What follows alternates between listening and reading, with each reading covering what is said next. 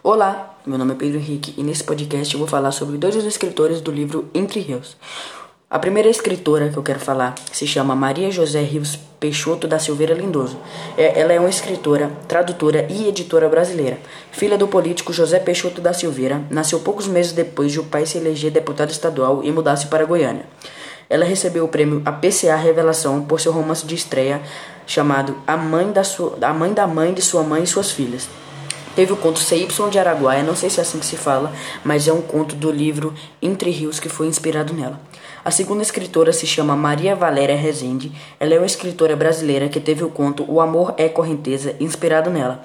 Ela estreou na literatura em 2001 com o livro Vasto Mundo. Ganhou o prêmio Jabuti de 2009 na categoria Literatura Infantil com o livro No Risco do Caracol.